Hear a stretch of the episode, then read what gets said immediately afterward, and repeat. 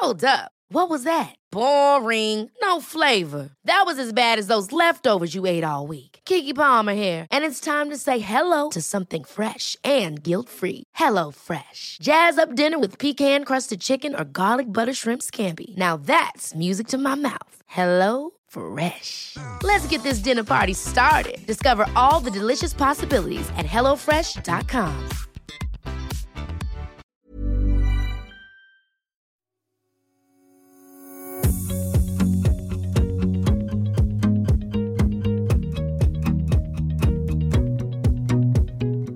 Bonjour à tous et bienvenue dans Booster, la saison 3 de notre podcast Sillage.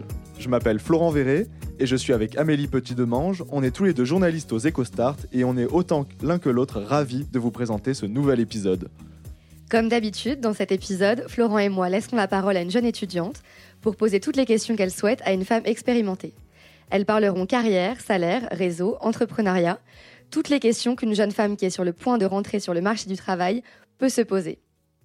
Si les discussions qu'on vous propose vous plaisent, vous pouvez mettre 5 étoiles dans Apple Podcast, ça nous permettra de nous faire connaître. Et pour suivre les épisodes, vous pouvez aussi vous abonner à Sillage sur les plateformes de podcast. Aujourd'hui, nous recevons Aurélie Jean. Aurélie, tu as 36 ans, tu es passée par la Sorbonne, l'ENS, Mintech, le MIT, rien que ça. De tout ça, tu es sorti docteur en sciences, tu diriges la société In Silico Veritas, et pour parler de ton job, tu te définis toi-même comme numéricienne. Tu peux nous dire en deux mots en quoi ça consiste? Alors, une numéricienne, en fait, c'est euh, computational scientist en anglais. C'est en fait quelqu'un qui va euh, développer des modèles mathématiques, qu'il va ensuite traduire sous forme d'algorithmes pour être implémenté dans un code de calcul, pour pouvoir simuler des phénomènes de la réalité, que ce soit dans la médecine, l'éducation, l'ingénierie, la sociologie, peu importe, et qui va donc en fait répondre à des questions via ces simulations, faire des prédictions ou comprendre des mécanismes. Face à vous, nous avons invité Claire Brousse, venue spécialement de New York pour cette rencontre.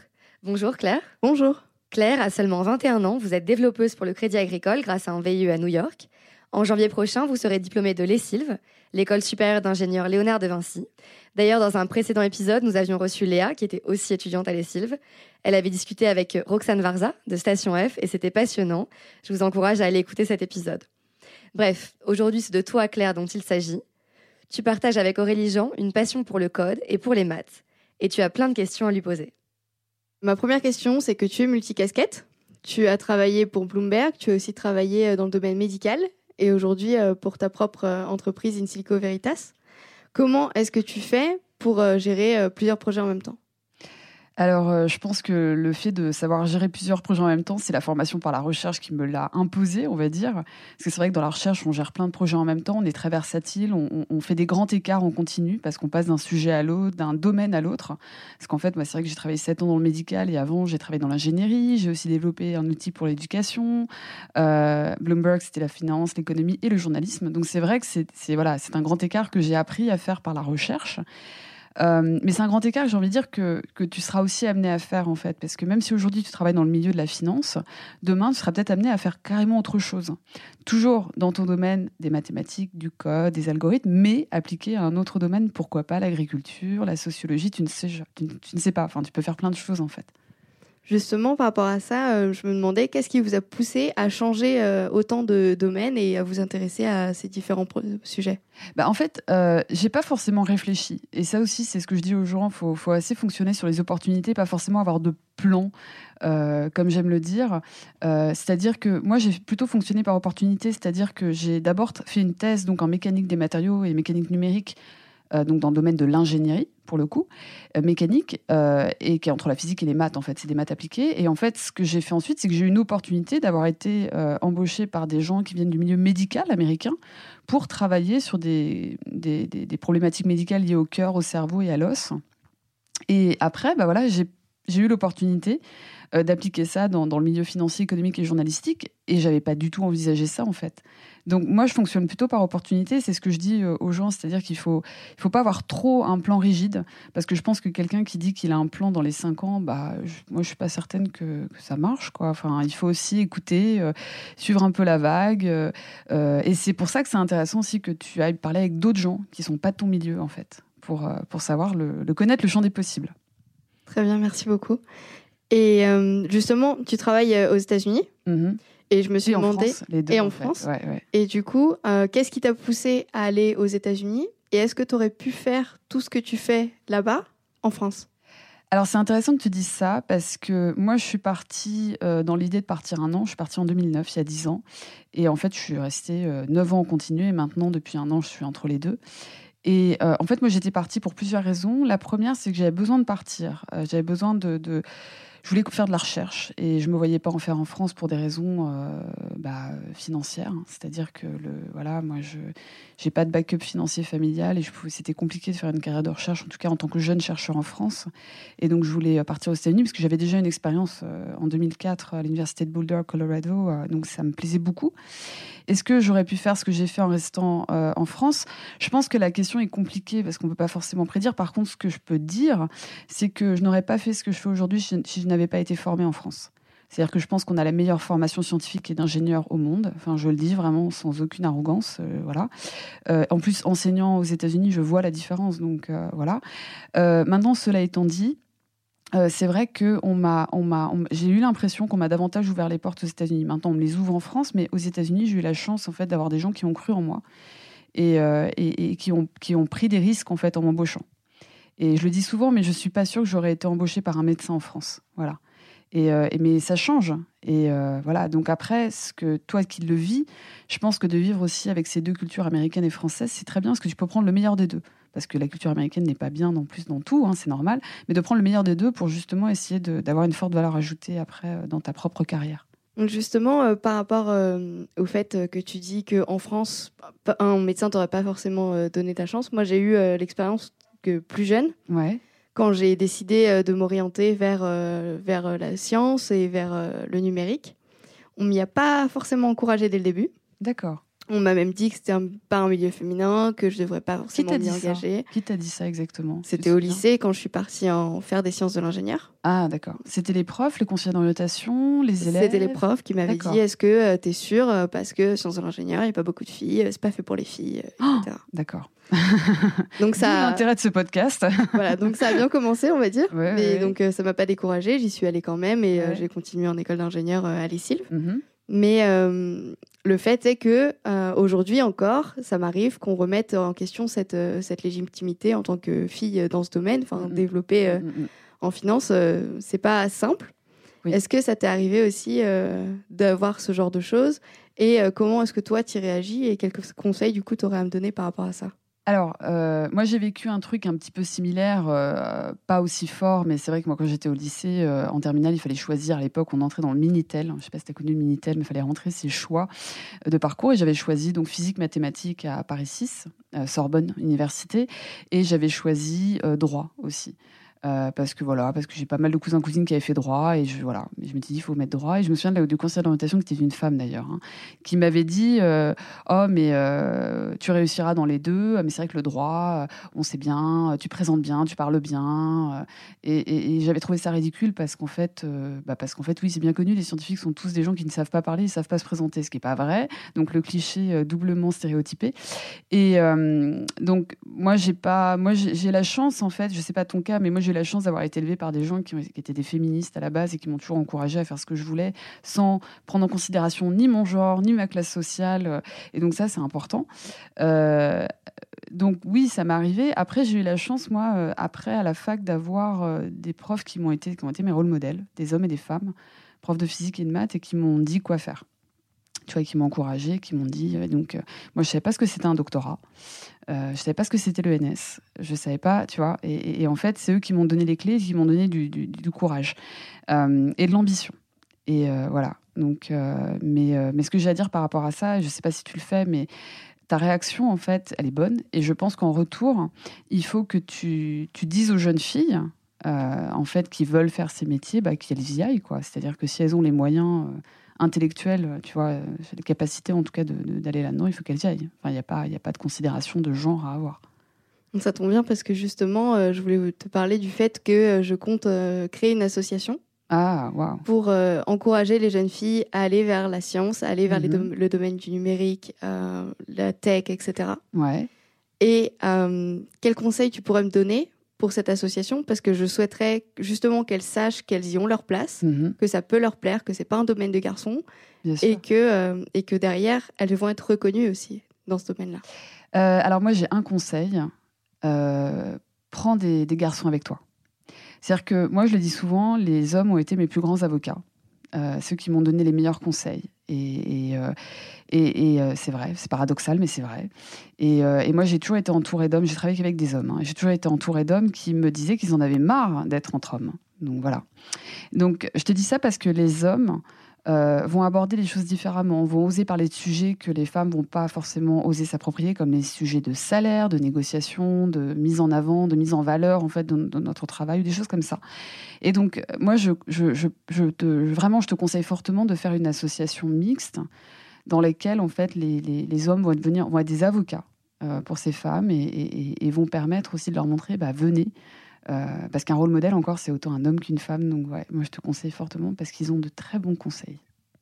Donc, je suis pas encore euh, diplômée euh, de l'ESILV. Et donc, je suis actuellement euh, en VIE à New York en finance, Crédit Agricole. Et à mon retour, je souhaiterais avoir un poste à responsabilité, tout en gardant mon côté technique et scientifique. Comment est-ce que toi, tu fais pour allier les deux? Alors, la réponse, c'est simple, j'ai pas eu de poste à responsabilité tout de suite. Euh, alors après, ça dépend ce que tu appelles. Qu'est-ce que tu appelles poste à responsabilité? C'est ça qui est important, en fait. Qu'est-ce que ça veut dire? Avoir une équipe euh, À toi. oui. Alors, non. Je, moi, je l'ai pas eu tout de suite. Je dis pas que c'est pas possible, mais moi, je l'ai pas eu tout de suite parce qu'en fait, euh, bah alors moi, je, après mon doctorat, euh, j'avais l'impression de, de ne faire que commencer à apprendre. Euh, donc en fait, moi, j'ai fait cette année de, de- de recherche où littéralement les deux premières années, j'étais très indépendante, mais j'avais pas d'équipe. Et en fait, je pense que, euh, alors après, c'est moi, hein, mais euh, je dis pas, il y a des gens qui ont, euh, qui ont cette fibre managériale dès, dès, tu vois, très tôt. Moi, je, je conseille en fait de, de, gagner en autonomie avant de manager. Et cette autonomie va te permettre aussi, mais encore une fois, c'est une question de choix, hein, va te permettre aussi en fait d'apprendre, d'apprendre à travailler vite, efficacement. Et, et de travailler aussi aux côtés, et je dis bien aux côtés en fait, de gens qui vont t'apprendre des choses. Et donc, moi, je conseille ça. Après, euh, j'ai envie de dire, il y a, un caractère assez intrapre- intrapreneurial en fait dans les entreprises qui vont faire que même si tu n'es pas manager, tu vas peut-être à un moment prendre le lead sur un projet. Euh, et prendre le lead, ça veut dire que tu n'es pas manager d'un projet, mais quelque part, tu vas être celle qui sait, qui sait faire, ou en tout cas qui va pouvoir inspirer les autres et qui va embarquer les autres vers, euh, vers un but, un objectif. Et donc, quelque part, naturellement, tu vas développer tes qualités managériales et donc tu vas être amené à avoir un poste à responsabilité après. Mais pour moi, le management, c'est quelque chose qui qui s'apprend pas sur les bancs de la fac, qui s'apprend pas dans les bouquins, euh, même si le nombre de livres qui sort chaque année sur le domaine peut laisser penser le contraire. Mais, mais moi, je pense quelque chose qui s'apprend en fait euh, dans, dans- par l'expérience. Euh, donc moi, je- moi c'est mon avis. Après, euh, mais moi, je te conseillerais de, d'apprendre et de gagner en autonomie. Voilà. D'accord. Et en prise d'initiative personnelle au sein de l'entreprise dans laquelle tu travailleras. Parce que pour le coup, euh, moi justement, ce qui me fait peur, c'est que le côté managérial m'attire, Ouais. mais que j'ai peur de perdre entre guillemets mes compétences techniques, euh, avoir les mains sur le code et Ouais. voilà de gérer vraiment mon projet de A à Z comme je le fais actuellement. Et pour le coup, j'ai peur de perdre cette. euh, Et c'est légitime parce que si tu ne fais que manager, tu ne coderas plus. Voilà, c'est-à-dire où tu ne feras plus de maths, où tu feras plus euh, de, de, modèles, ou moi, voilà. Après, euh, moi, j'ai commencé à gérer des équipes, euh, enfin, à tu vois, avoir des étudiants, par exemple au MIT, et, c'est vrai que je continuais beaucoup à développer parce qu'on développait ensemble en fait, donc j'étais d'égal à égal. Après. Tu vois, même maintenant, euh, où je travaille avec des gens, tu vois, j'ai pas l'impression qu'ils bossent pour moi. Enfin, on bosse ensemble. Et c'est vrai que je code moins qu'avant. Mais tous les jours, soit je lis du code, soit je code. Ça, c'est ma règle. Et, tous les jours, euh, je, je- Alors, pas tous les jours, on va dire. Une fois par semaine, je lis un papier scientifique, c'est certain. De recherche, j'entends. Surtout, le- le- que ce soit l'algorithmique, les mathématiques ou le code informatique, ce sont des disciplines qui s'apprennent avec le temps. Et donc, euh, je, je- je pense qu'il faut prendre son temps. Et, surtout, euh, manager des gens, ça veut dire que tu as été managé à un moment donné, bien ou pas bien, ou moins bien, moyennement, et que du coup, tu vas pouvoir souligner les choses que toi, tu penses être efficaces et que tu veux appliquer à toi-même. Donc, je pense qu'il faut, euh, il faut un petit peu de temps. Voilà. Et tu es jeune, 21 ans, c'est jeune. Donc, euh, vraiment, moi, j'ai 36 ans, je vais sur 37. Et, et voilà. Et, j'ai eu, on m'a donné l'opportunité de manager des énormes équipes et je ne l'ai pas fait. Euh, pas parce que je suis pas une, parce que je pense pas être une bonne manager ou quoi que ce soit, c'est que c'était pas ce que je voulais aujourd'hui. Voilà. Donc, euh, donc 21 ans, c'est jeune. Je pense que tu, tu peux encore te permettre de d'apprendre, euh, de gagner en autonomie. Moi, c'est ça que je conseille, en fait, gagner en autonomie pour avoir des, ses propres initiatives dans l'entreprise dans laquelle tu es, quitte à avoir des idées sur des projets aussi que tu peux lancer. Par exemple, là, je suis en VIE. Comment est-ce que je pourrais gagner en autonomie euh, par la suite? Alors, comment tu travailles aujourd'hui dans les projets sur lesquels tu travailles? Tu travailles avec quelqu'un Tu es en binôme Tu es en trinôme Je suis seule sur mes projets. Tu es seule sur tes projets. Oui. Est-ce que dans ces projets, tu as des, des aspects collaboratifs? Parce que moi, par exemple, j'ai rarement un projet seul parce que je travaille avec des gens qui sont des médecins, des gens de la banque. Enfin, tu vois, j'ai besoin de leur écho. Donc, toi, comment tu travailles? Comment tu vas chercher ces informations? Je suis en relation avec la personne pour qui est le projet Ouais, et ma manager actuelle. d'accord. Et euh, je me mets d'accord avec ma manager actuelle sur le déroulé euh, de la création du projet. D'accord. Et ensuite, euh, de mon côté, je vais dérouler étape par étape et vérifier avec la personne qui va recevoir le projet si ça lui convient étape par étape. D'accord. Alors, c'est vrai que l'autonomie, c'est pas la solitude. C'est-à-dire que les gens pensent qu'être autonome, c'est être seul. Et, c'est vrai que c'est ce que tu démontres. C'est-à-dire que tu es toujours en relation avec la personne qui va, au final, recueillir ton produit. Et donc, en fait, l'autonomie, c'est pas forcément travailler seul, c'est savoir trouver les bonnes personnes au bon moment pour soutenir le projet sur lequel tu travailles. C'est-à-dire que l'autonomie, c'est d'avoir à un moment donné, ton manager te laisse partir et c'est que de toute façon, tu vas revenir avec le truc bien fait, que tu auras déterminé les bons talents autour de toi pour travailler à tes côtés. Et tu auras aussi déterminé les bonnes personnes autour de toi qui vont pouvoir t'apprendre ce que tu ne sais pas encore. Parce que c'est ce que je dis souvent, en fait. L'autonomie, c'est déjà identifier ce que tu ne sais pas. Tu vois, c'est vraiment une autonomie intellectuelle, en fait. Donc, et c'est pas la solitude. Euh, donc, euh, je pense que tu es sur le bon chemin et, peut-être réfléchir, regarde autour de toi les gens qui ont certains talents et qui pourraient t'aider à gagner en compétences, mais aussi à faire avancer le projet rapidement, plus rapidement. C'est euh, typiquement le, enfin, c'est l'intelligence collective. Pour moi, encore une fois, l'autonomie, c'est pas la solitude, c'est savoir travailler en adéquation avec les gens dont les talents peuvent soutenir ton projet. Voilà. Et, donc, voilà, essayer de, essayer de voir ça et, euh, et- de voir si c'est possible. Par- par- Parle à ton manager, demande-lui, tu vois, euh, ce qui est pour lui, qu'est-ce qui définit l'autonomie. Moi, j'aime bien demander ça aux gens avec qui je travaille et avec qui je n'ai jamais travaillé. Je leur dis, c'est quoi pour vous l'autonomie? C'est quoi pour vous les métriques de succès d'un projet? Qu'est-ce qui fait que le projet va être, euh, successful, enfin, qui va marcher? Et ben parfois, on est surpris, en fait. Parce qu'en fait, on a notre propre perspective, perception des choses, et donc c'est intéressant. Donc, je te conseille de lui parler, de lui demander ça. D'accord, ça tombe bien parce que justement, euh, récemment, on en a discuté toutes les deux euh, avec ma Ouais. manager. De... Donc, c'est une femme? Oui. Ah, c'est bien. Et, euh, Une femme qui est scientifique à la base? Oui. D'accord. Et euh, elle, euh, donc elle, elle était aussi développeuse à la base? Ouais, ouais, ouais. Et donc aujourd'hui, elle a sa propre équipe de. Finance Project Management, Elle a quel âge, sans indiscrétion? Euh, quarantaine. Voilà, tu vois Ouais. Elle a pas 21 ans. Mais c'est vrai que c'est. Mais euh, pour le coup, on a discuté parce qu'elle m'a demandé, moi, Bien sûr. quelles étaient mes métriques, euh, pour moi, les métriques euh, du succès d'un projet. Très bien, tu vois. Et bah, demande-lui aussi à elle.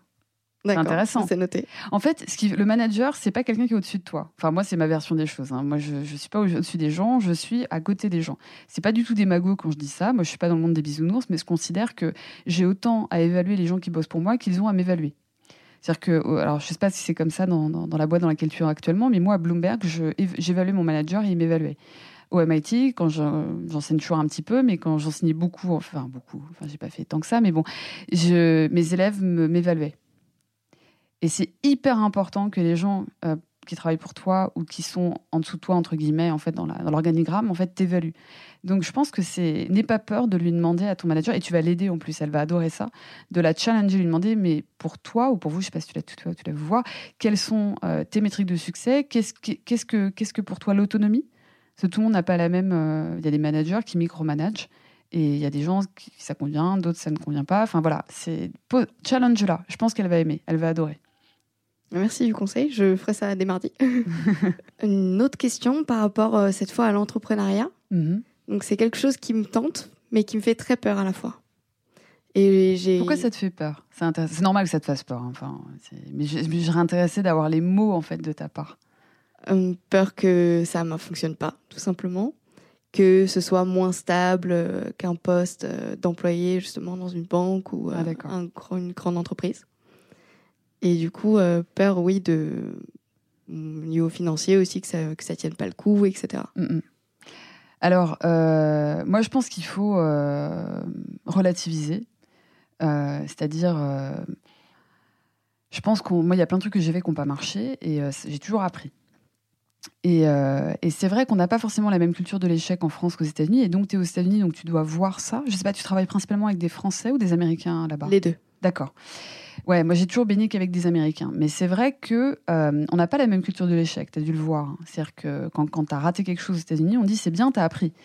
Euh, Quand on a raté quelque chose en France, on a tendance, hein, ça change, mais on a tendance à dire bon, bah t'as raté, tu n'auras pas de seconde chance vu que tu as raté. Bon, ce qui est un peu euh, paradoxal, euh, enfin, ce qui n'est pas forcément bon, mais bon. Et, donc, moi, ce que je dirais, c'est que euh, il faut une certaine maturité, je pense, pour aller dans un projet entrepreneurial, mais l'entrepreneuriat, c'est pas forcément aller dans une start-up ou fonder une start-up ou cofonder une start-up du, jour au lendemain. Ça peut être prendre le lead sur un projet.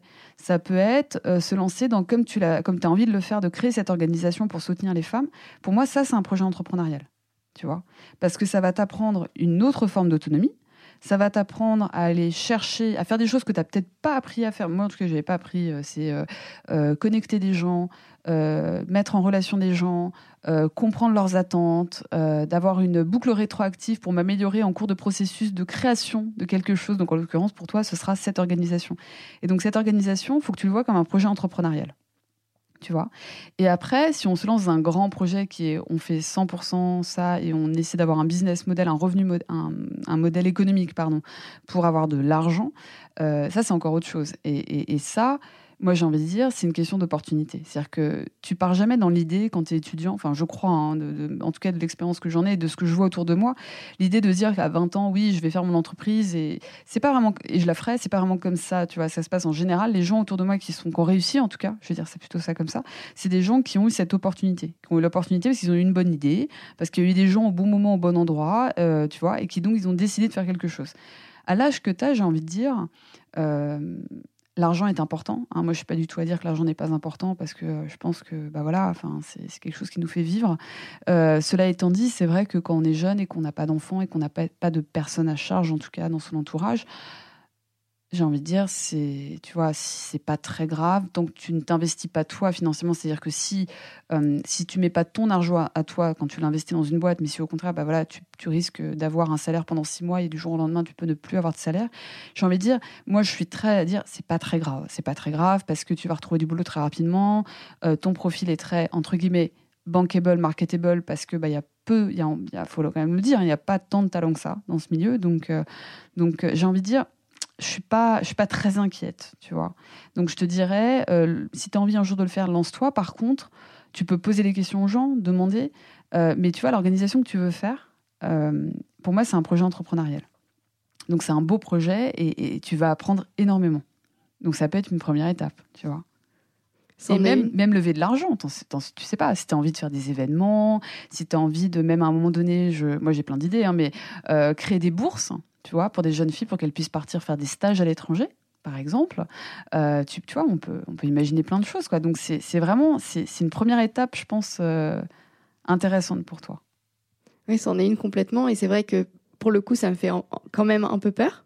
Parce que dans ma famille, donc ma mère est institutrice et mon père euh, travaille dans une entreprise industrielle. Mm -hmm. Et c'est pas du tout, enfin, ils ont pas monté d'entreprise ou ce genre de choses, ni d'association. Et donc, c'est vraiment partir de zéro. J'ai aucun, aucun ami qui l'a fait avant moi, etc. Donc, c'est vraiment partir de zéro et créer ça euh, entièrement. Mais du coup, c'est pour ça que ça me fait euh, un peu peur aussi de Je me dire, j'ai pas envie de rater ça parce que c'est un projet qui me tient vraiment à cœur. De Mais du pouvoir coup, dire aux jeunes filles euh, de se lancer. Je pense que faire cette organisation à côté de ton travail, c'est possible. Tu vois. Donc, je ferai ça. Et, euh, euh, c'est très dur aussi, de, quand on a 21 ans, de faire des choses et, et de, de, rassurer en tout cas les, les, gens qui nous ont élevés en leur disant tout va bien se passer, c'est compliqué. Euh, moi, je pense qu'ils sont complètement rassurés me concernant. Maintenant, c'est bon, j'ai 36 ans, mais c'est vrai que quand tu es très jeune, moi, je suis partie à 21 ans aux États-Unis la première fois. bon, voilà, moi, j'étais élevée par mes grands-parents. Mes grands-parents étaient un peu stressés, quoi. Ils disaient, elle part très loin pendant plusieurs mois. Enfin, bon, voilà. Mais, mais, en tout cas, ce que je veux dire par là, c'est que je pense que l'organisation, c'est une première étape. Et après, je pense que c'est pas l'idée de on veut faire une boîte, c'est l'idée de on a une idée au bon moment, on a les bonnes personnes et, et, et on sait qu'on a les compétences pour développer cette idée. Voilà. Donc, euh, mais je pense que, tu vois, pour moi, cette organisation que tu veux créer, elle va avoir un fort impact. Elle va t'apprendre plein de choses. Tu vas t'entourer de gens qui vont t'aider à la faire. et qui vont t'aider à réfléchir sur comment le faire. Et, euh, et, et peut-être que tu vas même, à un moment donné, être amené à lever de l'argent. Tu vois Donc, en fait, tu vas apprendre ces choses-là. Donc, euh, et, tu peux le faire à côté. Enfin, vraiment, moi, j'ai fait plein de trucs à côté. Euh, euh tu vois, j'écrivais quand j'étais au MIT, j'écrivais dans le blog d'une amie sur des articles de science, enfin, tu vois, en lien avec ma recherche, mais pour tout le monde. Hein.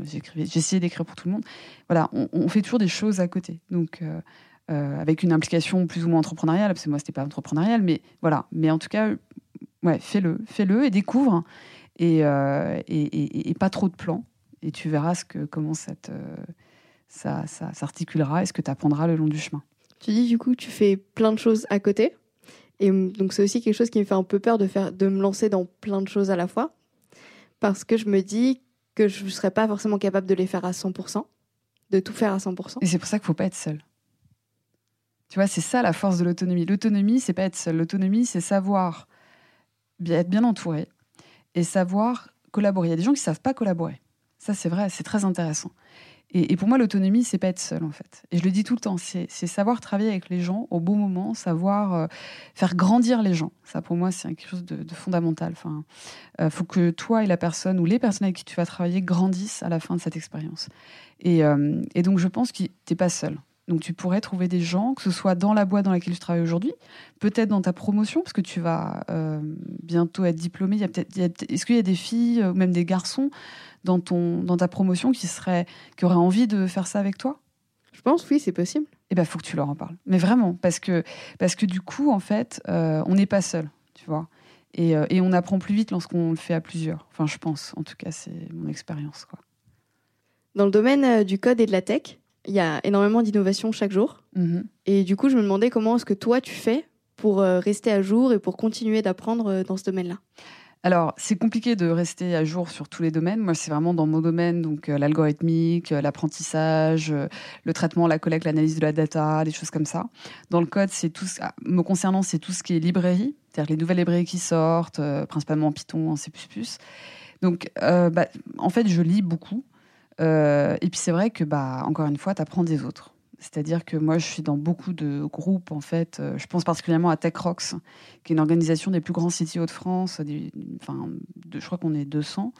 Euh, plein de directeurs techniques. Et en fait, c'est génial parce qu'on est sur un groupe WhatsApp, euh, il y a des articles qui sortent, on s'échange des articles. Donc en fait, on, utilise quelque part le collectif pour faire un filtre, pour avoir au final les, meilleurs articles, les meilleures informations, en tout cas les plus pertinentes. Voilà, donc moi, c'est encore le groupe. C'est-à-dire que je discute, j'apprends, euh, je lis des articles grâce aux autres, et puis je conseille des articles aussi, tu vois, quand j'en trouve un bon. Donc c'est vraiment le côté euh, collectif, quoi. Donc du coup, c'est vraiment par ton réseau qu'au final, tu Ouais. arrives à, à continuer Parce que le euh, à réseau apprendre. est, est- est- est important. Il est important pour, euh, pour soutenir, pour aussi euh, avoir des rôles modèles, enfin, voilà, et puis des mentors aussi. Euh, par exemple, toi, est-ce qu'aujourd'hui, tu as un mentor dans la, dans la boîte dans laquelle tu, tu travailles?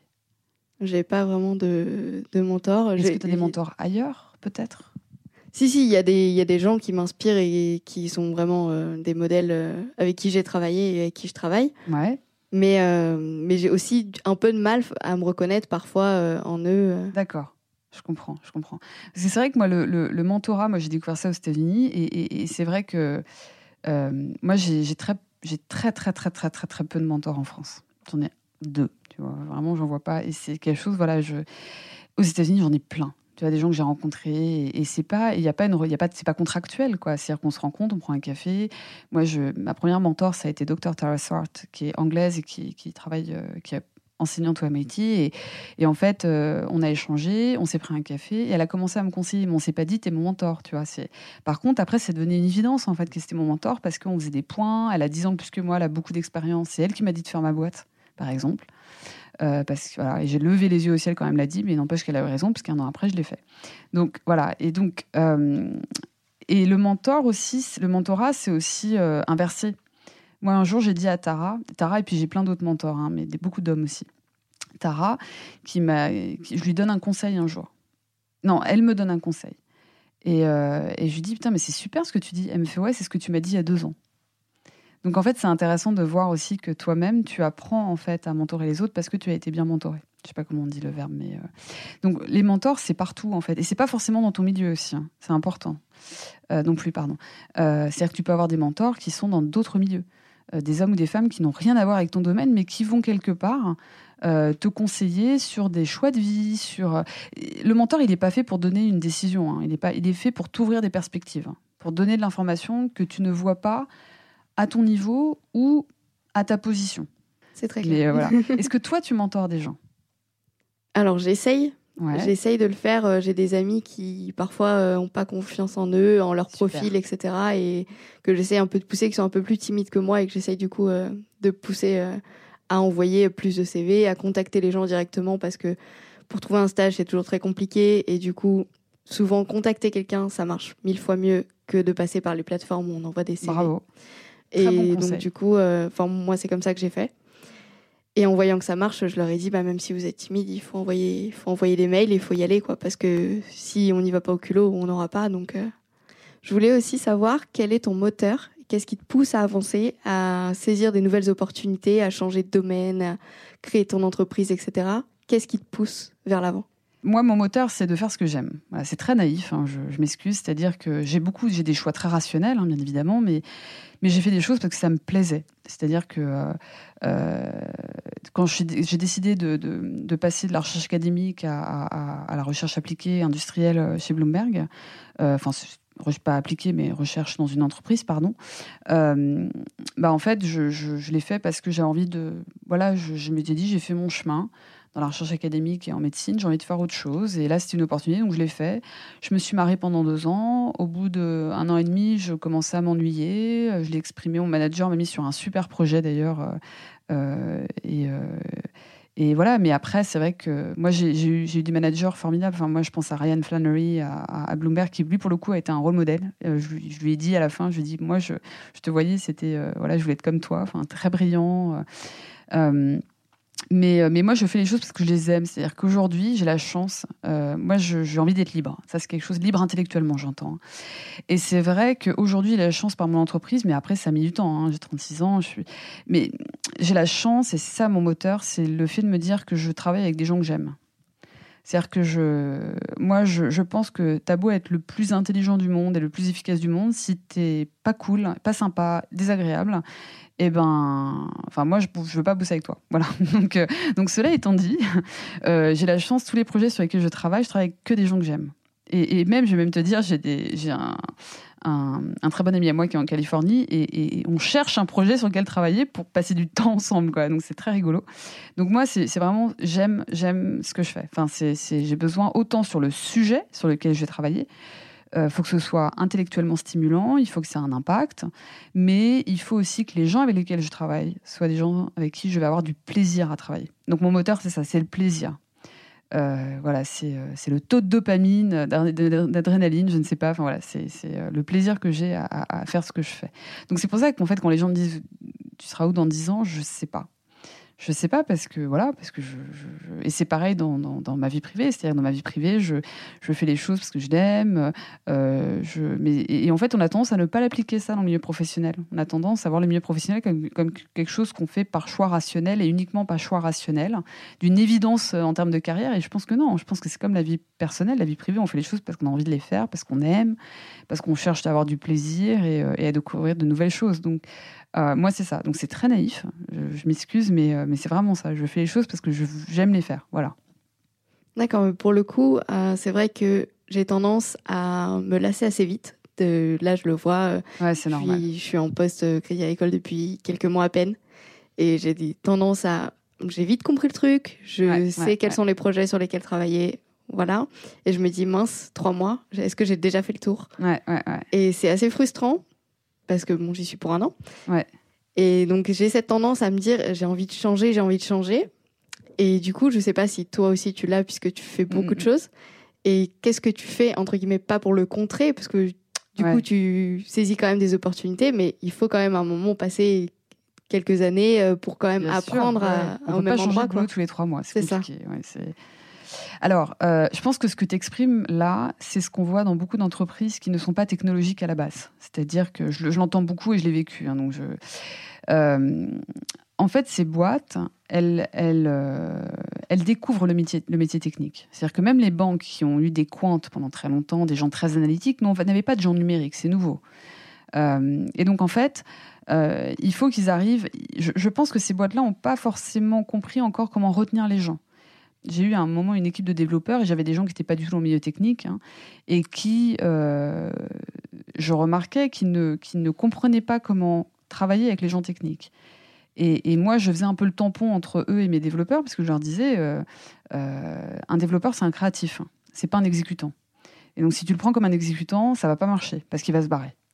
Et en fait, ce que je veux dire par là, c'est que ces boîtes-là, il faut aussi qu'elles comprennent que les gens comme toi, il faut les stimuler en continu et qu'il ne faut pas leur faire faire euh, des choses répétitives, euh, leur faire fixer des bugs à tout va. Non, ça, ça marche pas. Il faut leur donner des projets, il faut les, leur faire développer de nouvelles choses. Il faut... Et donc, comment ça marche euh, Alors, moi, je suis une hyperactive, donc je ne suis pas le bon exemple. Mais je pense que ce qu'il faut, c'est en parler à son manager. vraiment. C'est-à-dire que moi, à un moment à Bloomberg, je m'ennuyais un peu et j'ai été dans une super équipe après pendant six mois où j'ai fait un super projet. Alors je savais que ça allait pas, c'était un, temps défini, quoi. Euh, et, je me suis éclatée. Et euh, voilà. Et, euh, l'idée, c'était de, capter les signaux faibles dans les, dans les données officielles, économiques et financières, pour pouvoir en fait générer un article automatiquement pour aider le journaliste économique. C'est-à-dire un titre, une phrase. Comme ça, le journaliste économique avait le temps d'écrire un article de fond, d'analyse, mais on avait déjà capté le lecteur en fait par cette publication qui était sortie bien plus rapidement que tout le monde. Donc, euh, on ne remplaçait pas le journaliste, j'insiste, parce qu'en plus, c'est un podcast pour les échos. Donc, euh, on, aidait le journaliste à, faire encore mieux son travail dans de meilleures conditions. Donc, moi, je trouvais ça passionnant, parce que c'était de la modélisation, de l'algorithmique, de la prédiction. Enfin, c'était génial, de l'apprentissage, tout ça. Mais en fait, je savais que c'était sur un temps court. Et en fait, moi, mon conseil pour toi, c'est que c'est bien que tu t'en rendes compte maintenant. Il faut que tu demandes à ton, il faut que tu dises à ton manager de te challenger de te change. Parce qu'en en fait, les managers, ils le voient pas forcément. Donc, parle-en à ton manager. Et un deuxième truc, et c'est pour ça que l'autonomie, c'est la collaboration aussi, c'est d'aller voir, d'aller essayer de parler et de travailler avec des gens qui sont pas à côté de toi. Parce que peut-être que ces gens vont te. À un moment donné, tu vas peut-être sur plusieurs, parce que tu as peut-être besoin d'avoir 4, 5, 6, je ne sais pas, je ne connais pas, mais tu peux avoir besoin d'avoir un certain nombre de projets en parallèle pour avancer intellectuellement. Et du coup, ça, tu ne peux l'avoir, pas seulement par ton manager, mais par les gens autour. Et donc, euh, par exemple, tu vois, j'ai une question. Euh, est-ce que tu parles à des gens qui, avec lesquels tu ne travailles pas? Oui, mais justement, euh, parce que je commençais un peu à m'ennuyer. Ouais. Et du coup, je suis allée les voir pour savoir comment fonctionnaient leurs tâches à peu près quotidiennes. Ça, c'est bien. Et pour savoir si moi, je pouvais avoir une place pour les aider à automatiser ou à faire quelque chose pour que ça aille plus vite pour eux euh, simplifier leur journée. Mais ça, c'est une super, par exemple, ça, c'est une super initiative. J'aurais pas fait ça à 21 ans, donc bravo. Euh, c'est quelqu'un qui t'a conseillé de faire ça ou tu l'as fait naturellement? Euh, Non, je l'ai fait naturellement parce ah, que j'avais vraiment rien à faire. ah oui, d'accord. Donc tu devais t'ennuyer beaucoup. donc, donc ça, c'est une super initiative par exemple, c'est un conseil que tu dois donner aux gens aussi, euh, que tu mentors, je te conseille, euh, c'est qu'en fait, justement, aller parler aux gens, de voir leurs besoins et peut-être de te lancer, tu vois, sur... Euh, sur... Moi, ma, ma, ma, ma philosophie, c'est que les gens peuvent, à mon ils peuvent prendre toute la charge de travail qu'ils veulent dans une boîte, faire ce qu'ils veulent, tu vois. Enfin, moi, les gens qui ont travaillé avec moi ont toujours compris ça, c'est-à-dire que moi, ils sont libres. tant que le boulot est bien fait. Et en fait, vu que le boulot est bien fait, parce qu'en fait, les gens, quand tu leur donnes de la liberté, d'aller chercher d'autres projets, de prendre des initiatives, en fait, ils s'éclatent et, ils adorent, ils apprennent vachement et ils restent. Voilà. Euh, et, c'est intéressant parce que, tu vois, par exemple, on n'a pas parlé argent encore. Et euh, c'est quelque chose de très intéressant parce que moi, j'ai appris à parler salaire grâce aux hommes qui m'ont euh, appris à le faire. Et une fois, il y a un homme qui m'a donné un conseil très intéressant. Et je le conseille à tout le monde. Il m'a dit Aurélie, il faut que tu demandes à tes amis. Alors, je le fais pas avec mes amis français pour pas choquer, mais, mais il me dit il faut que tu demandes à tes, à tes amis combien ils gagnent. Et je leur dis, mais ça va pas. Ils me disent, mais attends, mais nous on le fait entre mecs. Tu vois Alors c'est américain, je sais pas comment c'est en France. Hein, mais... Et du coup, moi j'ai commencé à demander ce que les gens gagnaient pour savoir si j'étais euh, correctement payé ou pas assez ou trop. On n'est jamais trop payé, hein, mais euh, voilà. Et, euh, et, en fait, ça m'a vachement aidé. Voilà, ça m'a vachement aidé parce que, parce que moi je demande aux gens, mais c'est quoi ton salaire? Mais c'est tiens, voilà. Donc, je te dis ça parce que ça, c'est quelque chose dont on n'a pas encore parlé et qui pour moi est fondamental. Tu vois et, euh, euh, et, parce que je dis ça parce que souvent les gens pensent que c'est en donnant plus d'argent qu'on va retenir les, talents comme, comme toi. Et c'est pas forcément le cas. Euh, moi, l'argent, j'ai eu des, grosses offres et que j'ai refusées parce que je savais que j'allais pas m'amuser. Ah, parce que de toute façon, on sait dans nos milieux que de toute façon, on va pouvoir se faire un salaire correct, même bien. Enfin, je veux dire, faut, euh, euh, même si c'est moins le cas en France, enfin, je veux dire, on est quand même dans les salaires les plus compétitifs. Donc, donc de toute façon, c'est pas, enfin, c'est ça qui est paradoxal, en particulier dans les banques qui ont été habituées à travailler, à faire travailler des gens qui étaient, dont le moteur était l'argent, beaucoup quand même, hein, on va pas se mentir. En fait, ils sont face à des gens qui réfléchissent pas du tout de la même manière et qui savent que de toute façon, l'argent, ils peuvent le retrouver ailleurs. Donc il faut les stimuler intellectuellement. Donc vraiment, ce que tu fais, c'est bien, c'est aller voir les gens, leur parler, savoir ce qui se fait ailleurs, où tu peux aider, challenger ton manager pour qu'il te challenge, pour qu'elle te challenge, pardon. Et puis, euh, et puis un conseil que je te donne, il faut parler argent. C'est-à-dire que voilà, demander aux gens, euh, euh, à tes copines, à tes amis mecs, à tes voilà, leur demander. Alors je dis ça, moi je, le fais un peu avec des amis français proches, hein, surtout ceux qui ont leur propre boîte ou leur activité libérale en fait, parce que parce que je bah, voilà, parce que je vois que nous les femmes on a tendance à pas forcément se bien négocier. En même temps, personne n'aime négocier, mais il faut le faire. On n'aime pas forcément parler argent, voilà. Donc il faut il faut il faut le faire, voilà. Moi, moi j'avais une, une, une, une, question à te poser, c'est-à-dire que pourquoi tu as accepté en fait de faire ce podcast? Parce que, alors, juste rapidement pour moi, moi j'ai accepté parce que euh, parce que je pense que le mentorat n'est pas quelque chose encore de, de, classique en France et qui est pas forcément bien compris, qui est très, encore une fois, contractualisé dans l'esprit des gens, alors qu'en fait c'est quelque chose de naturel. Et, euh, donc je trouvais ça intéressant que les gens soient observateurs d'une même si c'est pas vraiment une scène de mentorat, parce que ça se passe pas exactement comme ça dans, dans, la vie réelle, mais en tout cas, ça donne un aspect, un certain angle de vue. Euh, pourquoi toi, tu as accepté en fait de, faire ce podcast? Alors j'ai accepté parce que euh, honnêtement, je te considère comme un rôle modèle. Ça fait plusieurs années que je suis euh, ta carrière euh, de loin. D'accord. Et C'est gentil.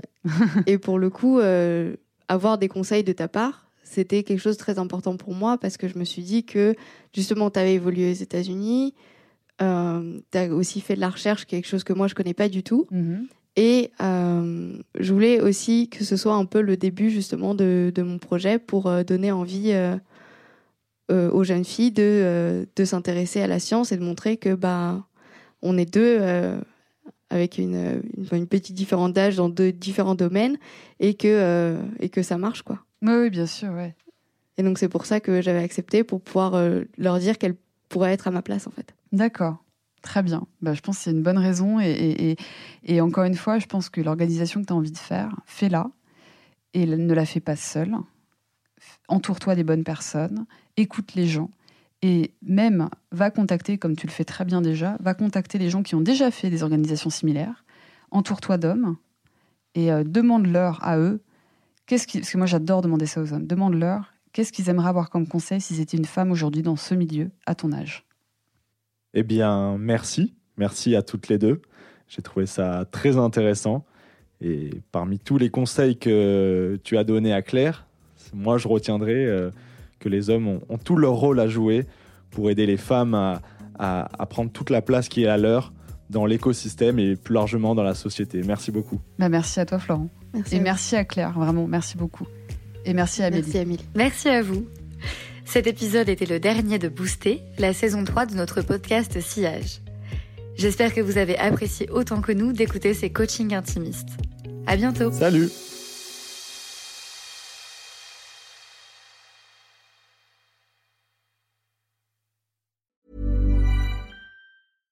Ever catch yourself eating the same flavorless dinner three days in a row?